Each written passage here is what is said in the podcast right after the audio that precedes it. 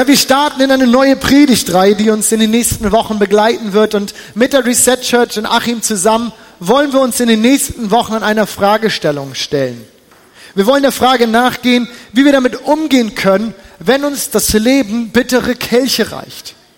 Ihr seht es hinter mir, die Grafik, die Folie, bittere Kelche. So heißt unsere Predigtreihe für die nächsten Wochen. Und es ist kein einfaches Thema. Eine Diagnose, die dich Sinnbild, die dir sinnbildlich im Hals stecken bleibt oder der Verlust einer lieben Person, der Zerbruch einer Beziehung, das kann so unterschiedlich aussehen. Bittere Kelche können so unterschiedlich ausgehen, aussehen. Doch wie damit umgehen? Und was ist die christliche Sicht? Was ist, ja, was ist die christliche Sicht und das Verständnis von Leid? Dem wollen wir in den nächsten Wochen ein wenig nachspüren. Und ich darf heute den Anfang machen und ich möchte starten und möchte uns reinnehmen in eine Geschichte aus dem Alten Testament. Und ich bitte euch, dass ihr doch mit mir dazu aufsteht, wenn wir diese Geschichte lesen, wenn wir die Bibel lesen, wenn wir Gottes Wort lesen, dann stehen wir auf, weil wir das auch ehren wollen. Das ist das, was Gott uns hinterlassen hat, auch als Zeugnis, als Zeugnis, aus dem wir Wahrheiten, in dem wir Offenbarung von Gott mitnehmen. Und so stehen wir dazu auf, wenn wir das lesen. 2. Könige 5, die ersten 14 Verse, und ich lese sie für uns.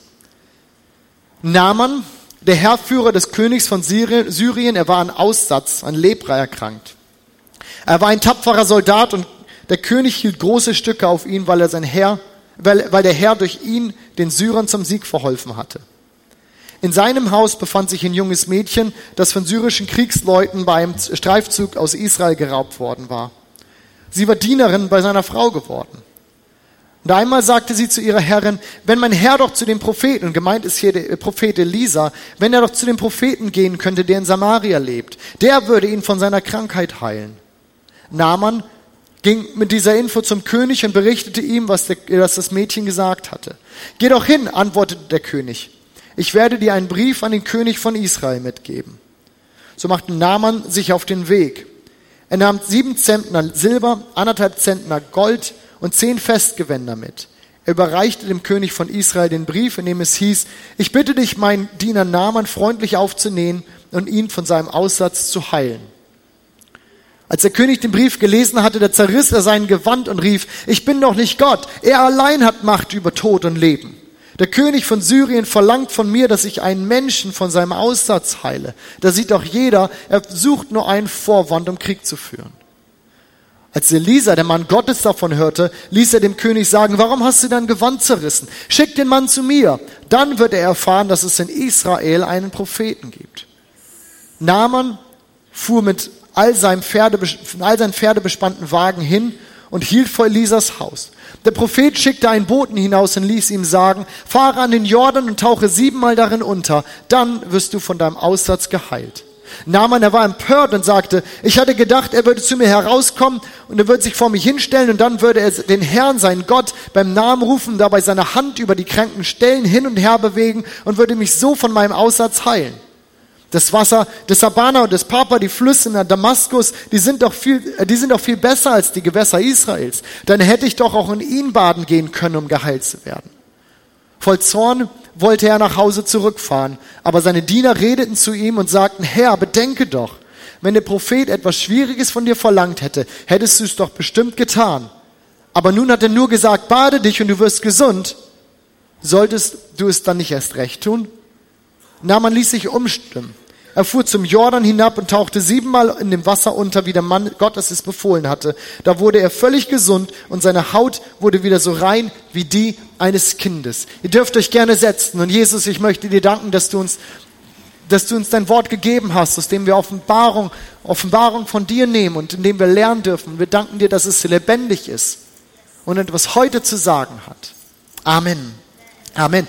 Ich mag Geschichten, in die man sich reinversetzen kann, in die man irgendwie eintauchen kann, weil die Charaktere lebendig werden können und man, man, man so das Gefühl haben kann, einfach weil sie so ausgeschmückt sind, man, man, man kann da irgendwie mit reingehen, wenngleich ich in dieser Geschichte, die ich uns heute gelesen habe, irgendwie keiner der Charaktere gerne sein möchte.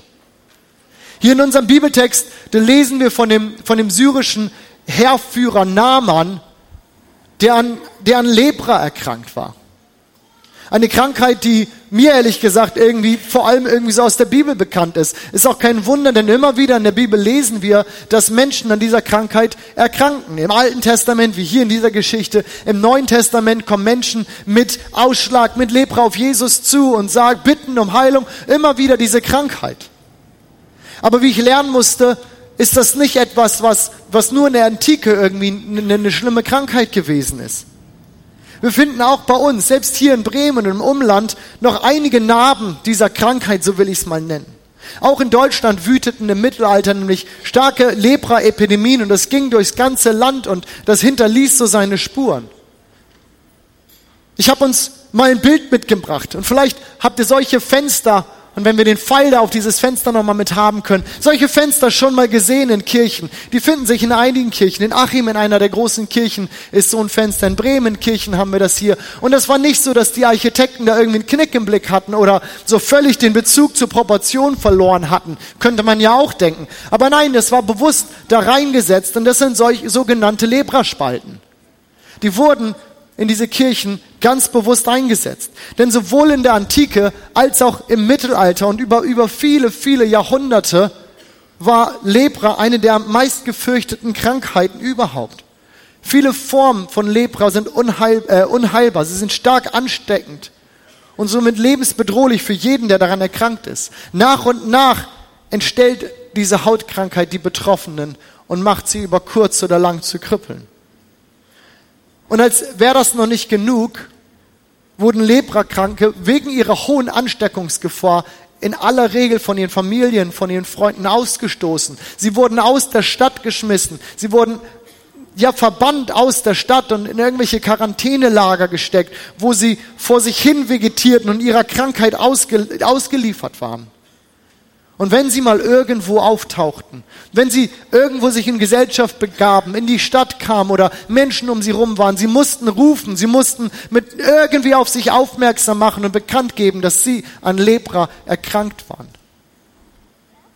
Und so konnten sie auch nicht an Gottesdiensten teilnehmen. Ein Gottesdienst war für sie eigentlich eine Sache der Unmöglichkeit. Und aus genau diesem Grund finden wir auch heute noch diese kleinen Spalten in Kirchen, um auch Leprakranken es möglich zu machen, an Gottesdiensten teilnehmen zu können. Was für ein bitterer Kelch, diese Krankheit. Aber es ist genau dieser Kelch, den Naaman hier vom Leben gereicht bekommt. Naaman, einer der erfolgreichsten, einer der mächtigsten Männer der damaligen Zeit.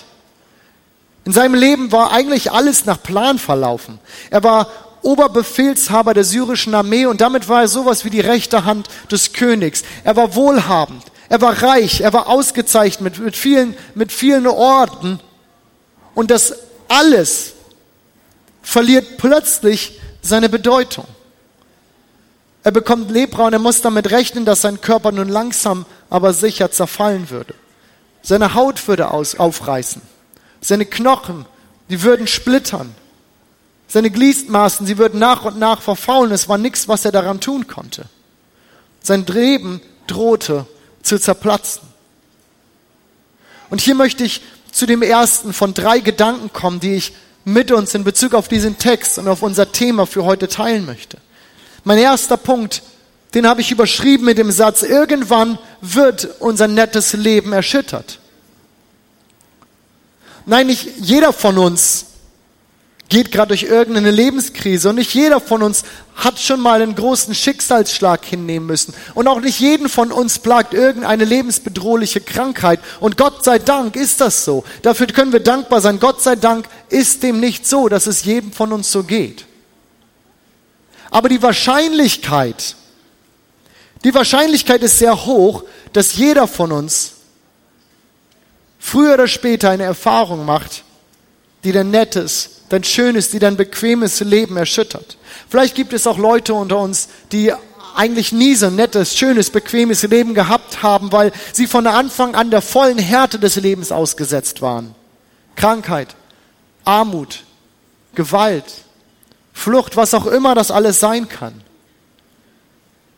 In solchen Situationen erkennen wir, so wie Naaman hier, das Geld, das Erfolg und Status, dass all diese Dinge plötzlich keine Rolle mehr spielen und das Leben einen so einen bitteren Kelch reicht.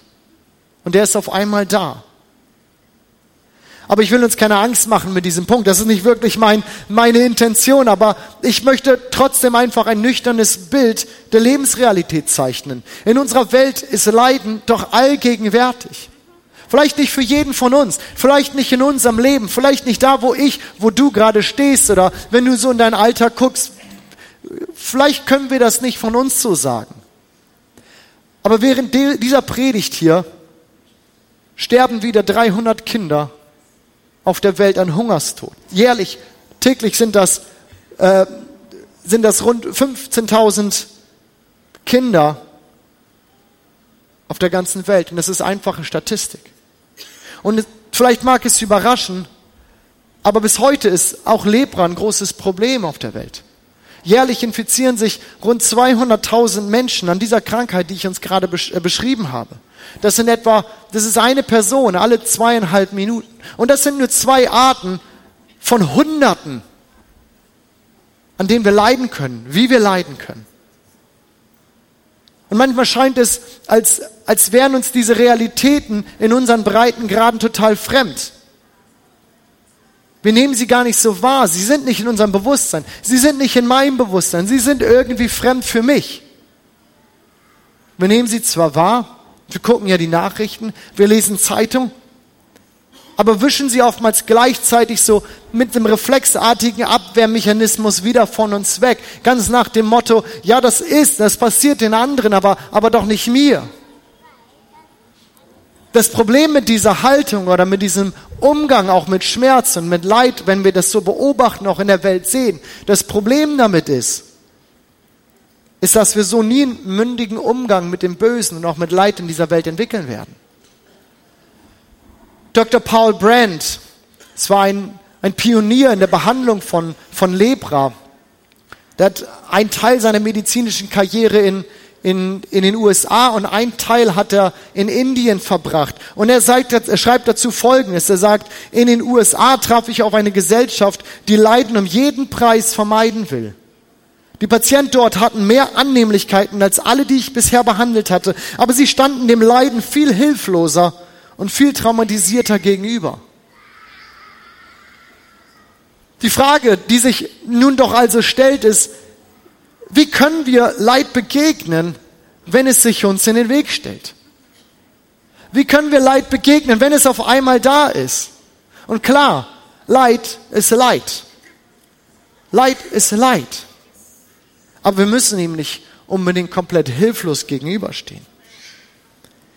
Ich habe uns dafür mal eine Tabelle mitgebracht. Experten haben nämlich untersucht, wie in den verschiedenen Kulturen mit Leid umgegangen wird. Und ich fand das für unsere Fragestellung hier eigentlich ganz aufschlussreich, ganz hilfreich. Man kann ganz grob von, von vier traditionellen Arten sprechen, mit Leid umzugehen. Und diesen vier traditionellen Arten steht dann unsere moderne, unsere säkulare Ansatzweise, unsere Art gegenüber. Die erste Art, das ist die moralistische Art. Leid ist Folge meines persönlichen Fehlverhaltens. Ich habe etwas falsch gemacht, darum leide ich. Jemand macht etwas richtig, also geht es ihm gut. Ich habe gesündigt, deswegen werde ich bestraft. Jemand führt ein gutes Leben, deswegen ist er gesegnet. Ich lese gerade Hiob in meiner persönlichen Bibellese und, und dieser, dieser Ansatz, diese Art mit Leid umzugehen, passt da voll rein. Denn Hiob bekommt von seinen Freunden, und lest das gerne mal nach, ein unheimlich spannendes Buch, gerade in Bezug auf Leid oder auch diese Thematik. Hiob bekommt von seinen Freunden die volle Dröhnung moralistischer Argumentation hier vorgeführt. Aber die vielleicht reinste Form dieser moralistischen Sicht. Das ist die hinduistische Karma-Lehre. Die Lehre, dass ich immer wiedergeboren werde. Ich lebe mein Leben und ich sterbe, ich werde wiedergeboren und ich nehme die Sünden oder die, die, das Verschulden, das Schlechte, was ich getan habe, ich nehme es mit rüber in mein nächstes Leben. Und so habe ich als Mensch vielleicht nicht das beste Leben geführt und ich werde wiedergeboren als Ameise. Und als Ameise führe ich ein tolles Leben und ich werde wiedergeboren als Katze mach ein paar Fehler, komm wieder als Maus und so geht das irgendwie weiter. Gut, das ist ein bisschen überspitzt und vereinfacht, aber vermutlich so die reinste Form dieser moralistischen Sicht mit Leid umzugehen. Die ich transzendierende Sicht finde ich so die schwierigste zu verstehen oder zu begreifen. Wir finden die im, Bud im Buddhismus viel.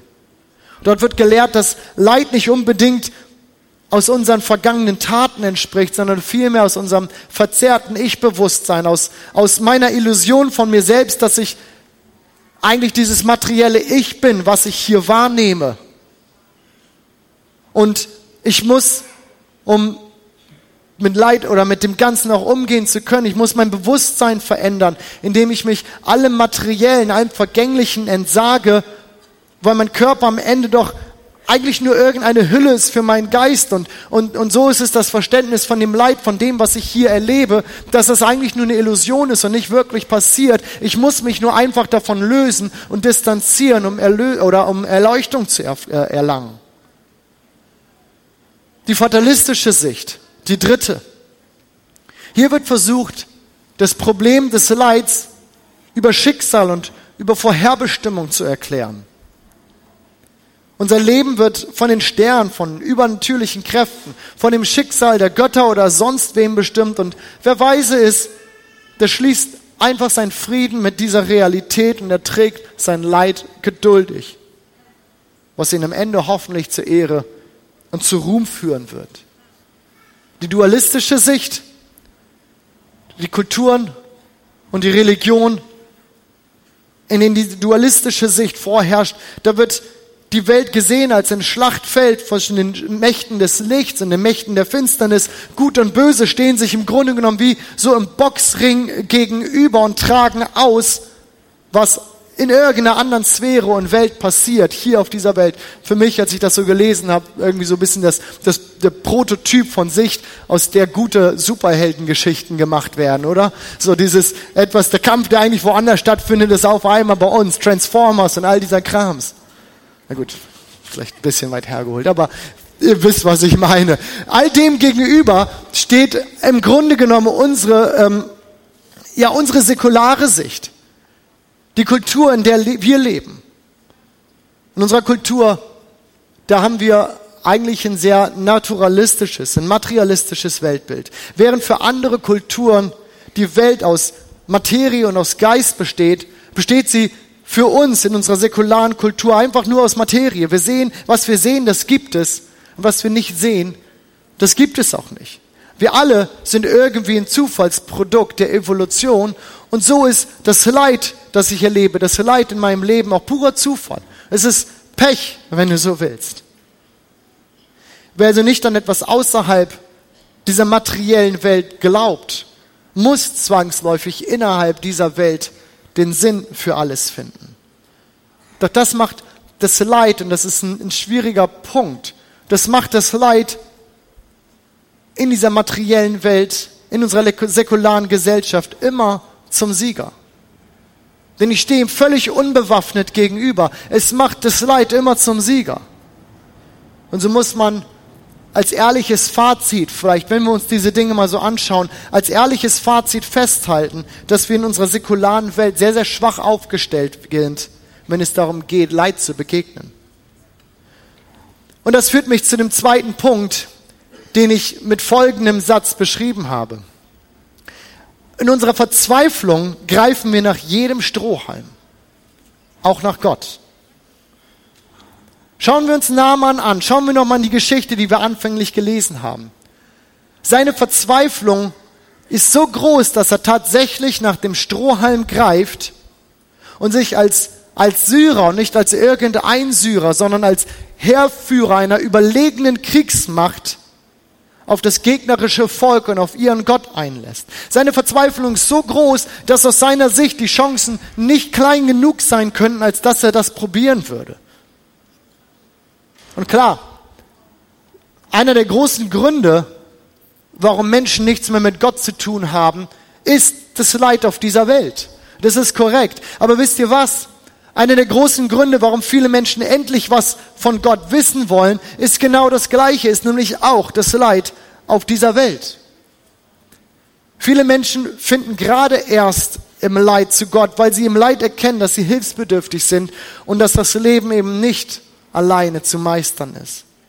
Ja, man könnte fast ketzerisch feststellen, im abstürzenden Flugzeug fängt selbst der Atheist an zu beten. In unserer Geschichte lesen wir also, dass Naaman sich auf den Weg macht. Er zieht los. Er geht nach Israel. Im Gepäck dieses Empfehlungsschreiben von seinem Boss. Sieben Zentner Silber, eineinhalb Zentner Gold dabei, zehn Festgewänder. In heutige Währung übersetzt wären das so etwa 700.000 Euro. Das ist kein, kein Taschengeld, das er dabei hat. Er begibt sich direkt zum König und er überreicht die Geschenke. Er denkt, dass der König nun den Propheten holen würde und dass dieser ihn heilt. Aber ganz offensichtlich hat er noch nicht mitbekommen, dass es Dinge gibt, die nur Gott alleine tun kann. Anstatt direkt zum Propheten zu gehen, ist er es gewohnt, groß aufzutrumpfen. Er ist es gewohnt, seine Kontakte spielen zu lassen. Er ist es gewohnt, zu beeindrucken, irgendwie, um ans Ziel zu kommen. Doch der König von Israel, der macht eins ganz, ganz schnell deutlich hier. Er macht deutlich, dass Gott sich nicht an die Leine legen lässt. Er macht deutlich, dass Gott sich nicht vorschreiben lässt, was er zu tun hat. Gott ist nicht bestechlich. Er trifft seine Entscheidung unabhängig vom Menschen, unabhängig von dem, wer da auf ihn zukommt oder wer etwas von ihm will. Er allein verwaltet Leben und Tod. Und so kommt, wir haben die Geschichte gerade gelesen, kommt dieser Mann, kommt Naaman endlich zu Elisa. Aber auch dort, da erlebt er die nächste Überraschung. Denn Elisa ist so dreist, dass er nicht mal selbst zur Tür kommt. Hier kommt dieser, dieser wohlhabende, dieser wichtige Mann in der Gesellschaft und Elisa schickt einfach seinen Knecht zur Tür und lässt ihm ausrichten, geht zum Jordan und bade dich. Tauch unter, siebenmal. Naaman war von irgendeinem so magischen Ritual ausgegangen, was er machen könnte und was unheimlich schwer ist. Und gut, er hatte sein ganzes Geld und seinen ganzen Krams dabei. Irgendwas, was er leisten könnte. Stattdessen sowas. Geh baden. Wasch dich mal. Das war deshalb ein so schwerer Auftrag, weil er so einfach war. Es war deshalb so schwer, weil es so einfach war. Um das zu tun, musste Naaman sich eingestehen, dass er schwach war. Er musste eingestehen, dass er Hilfe brauchte. Naaman musste an den Punkt kommen, all seine Ambitionen und Anstrengungen abzulegen und sich nur noch auf die Wege Gottes einzulassen.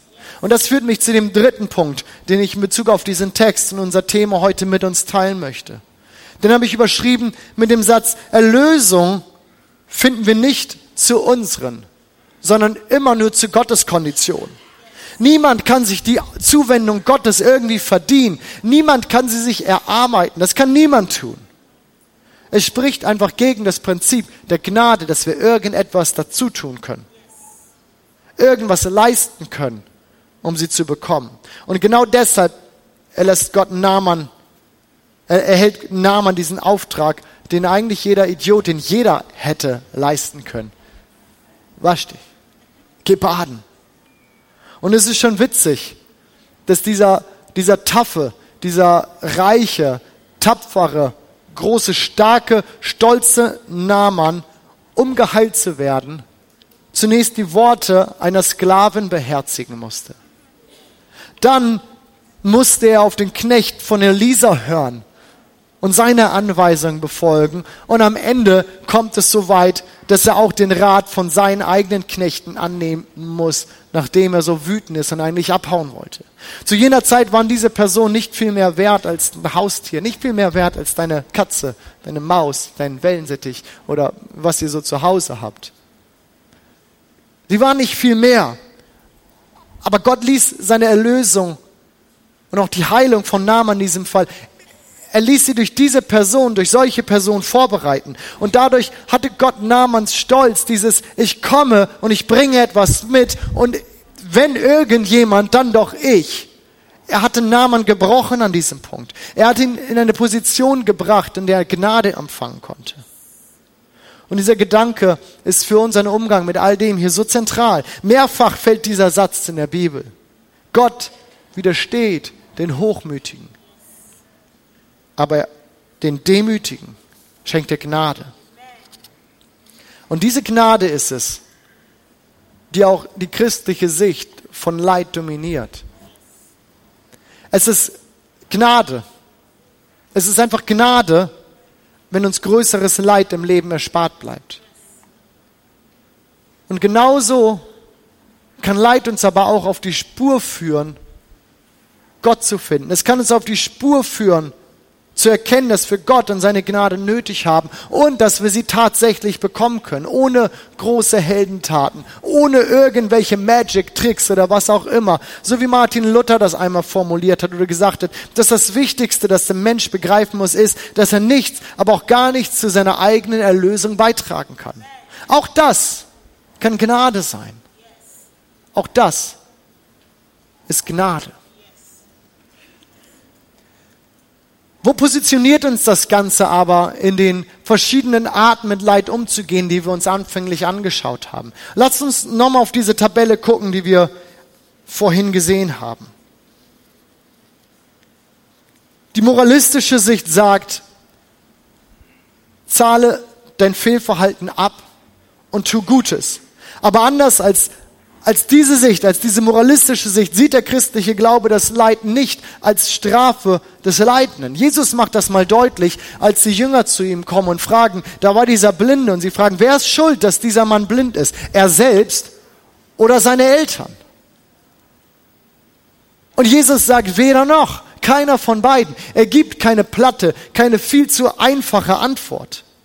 Leid ist oft unverschuldet. Leid ist oft unverhältnismäßig. Leid ist unfair. Und der christliche Glauben, er erkennt das an.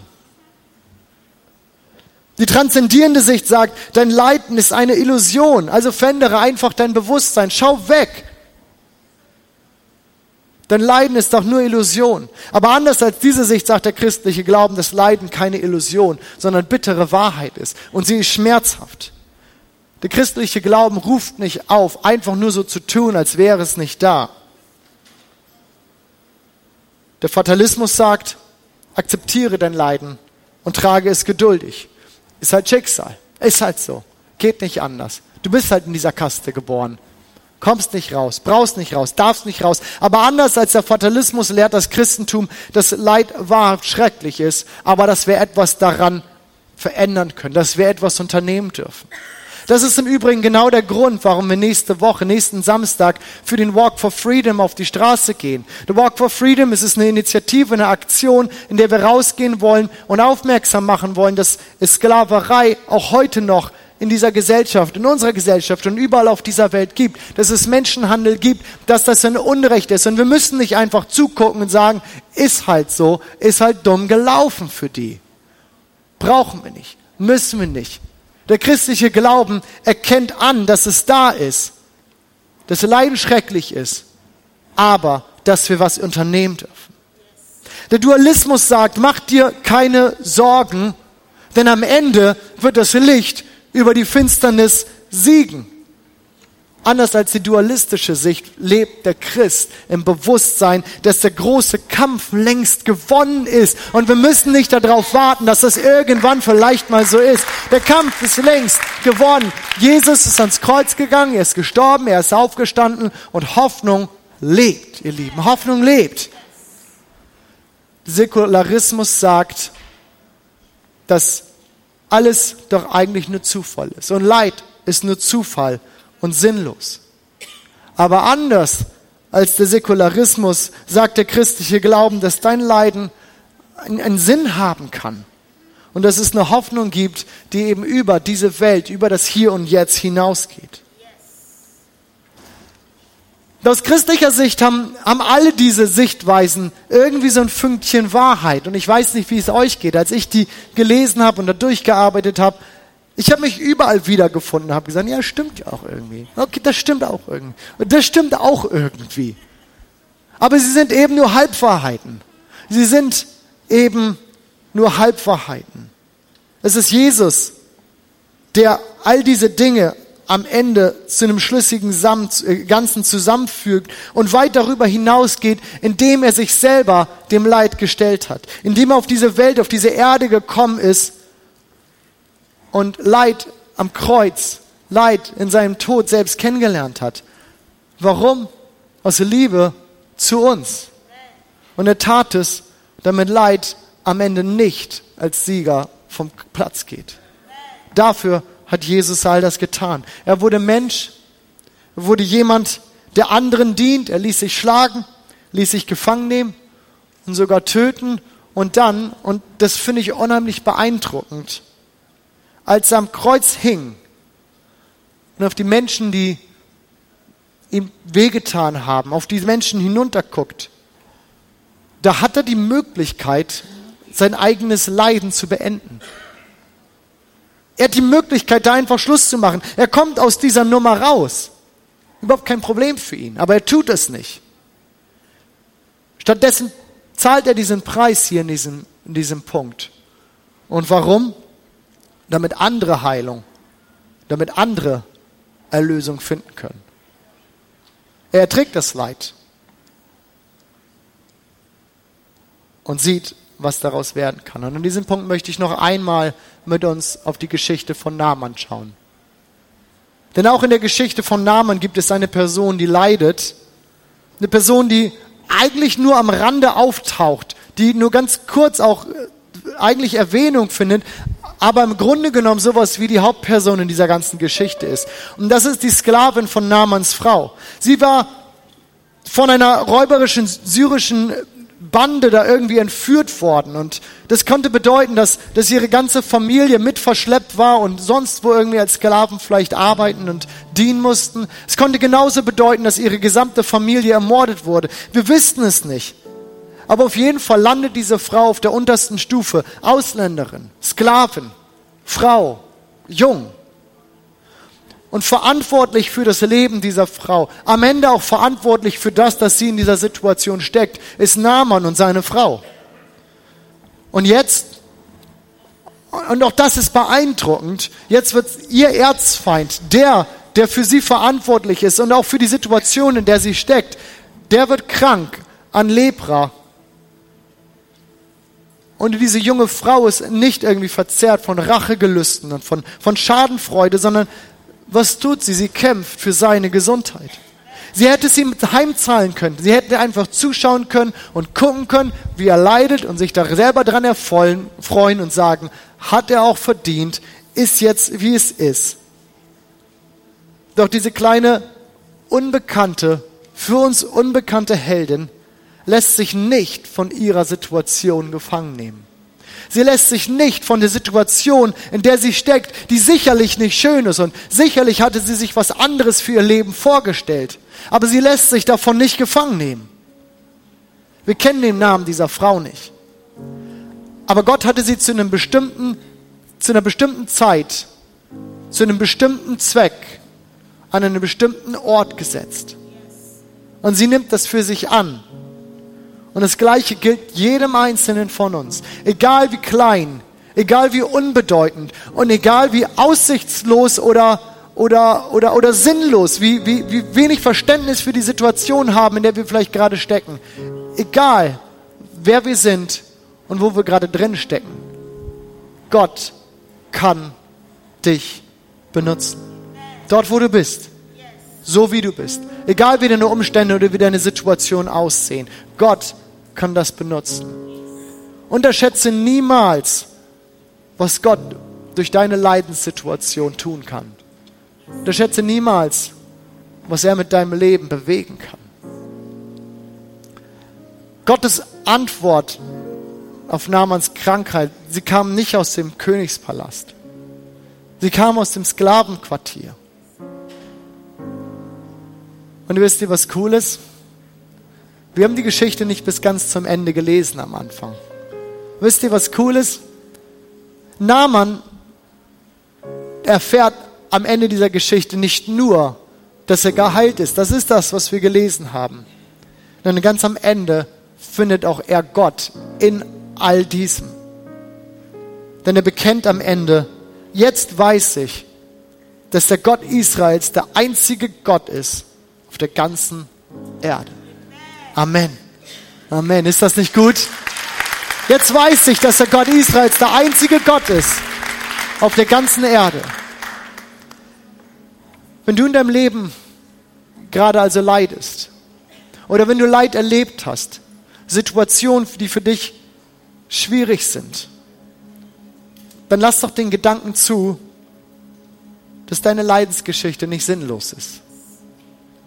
Ich sage bewusst nicht Gott gewollt,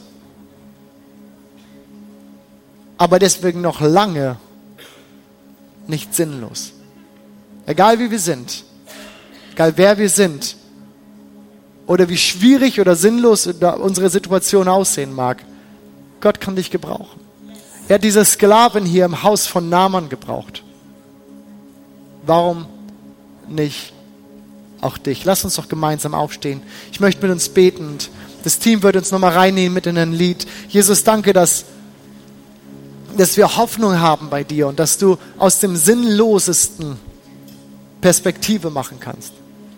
Herr, dass dort, wo wir nicht mehr weiter sehen, vielleicht auch nicht mehr weiter wollen, Herr, dass du Perspektive und Hoffnung schenken kannst und dass wir erkennen dürfen, Herr, dass unser Leben Gnade ist.